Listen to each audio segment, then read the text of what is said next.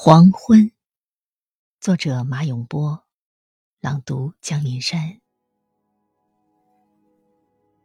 黄昏从纠缠的枝叶间透过来，周围慢慢变得湿润，仿佛水墨在宣纸上漫开。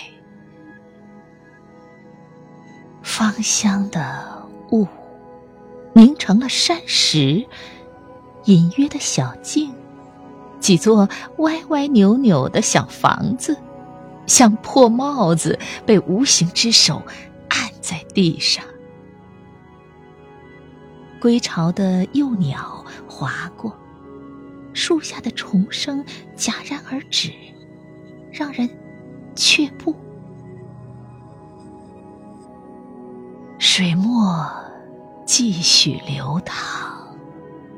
在风的凹处汇成一眼池塘，水声越来越大，暗黄的背景下，炊烟白色的细流始终清晰不散，在屋顶上舞蹈。